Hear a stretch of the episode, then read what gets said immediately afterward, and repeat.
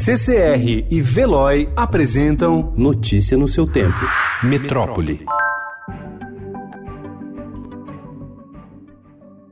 Um ano depois de o presidente Jair Bolsonaro anunciar que o Brasil não seria a sede da Conferência do Clima da ONU, o ministro do Meio Ambiente, Ricardo Salles, afirmou ontem que o país vai cobrar na COP25 colaboração financeira para tocar operações de combate ao desmatamento na Amazônia. Ao lado dos governadores da região amazônica, Salles disse que o Brasil usará a cúpula mundial, que acontecerá entre os dias 2 e 13 em Madrid, na Espanha, para buscar recursos estrangeiros que, segundo ele, foram prometidos prometidos e até agora não recebidos. O que não está indo bem é receber os recursos que nos foram prometidos de lá de fora e que são essenciais aos governos estaduais que aqui estão e aos brasileiros em geral. Esse é o nosso esforço na COP25: obter recursos que já nos foram prometidos que até agora nós não recebemos. Já Bolsonaro afirmou não ser possível acabar com o desmatamento por se tratar de uma questão cultural, mas prometeu uma medida provisória para regularização fundiária.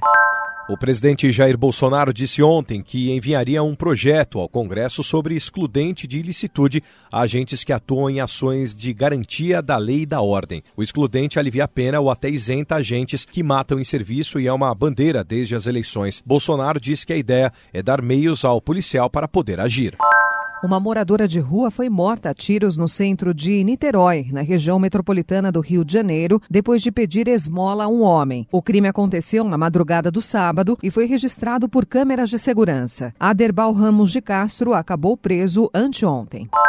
No dia em que as buscas completaram 300 dias, os bombeiros de Minas Gerais encontraram na manhã de ontem o corpo completo de uma vítima do rompimento da barragem da mineradora Vale, em Brumadinho, na região metropolitana de Belo Horizonte. A tragédia na barragem da mina do Córrego do Feijão ocorreu no dia 25 de janeiro e deixou até o momento 254 mortos e 16 desaparecidos. Atualmente, 101 bombeiros trabalham no resgate com auxílio de dois cães e um drone. Notícia no seu tempo. Oferecimento de Veloy. Piscou, passou.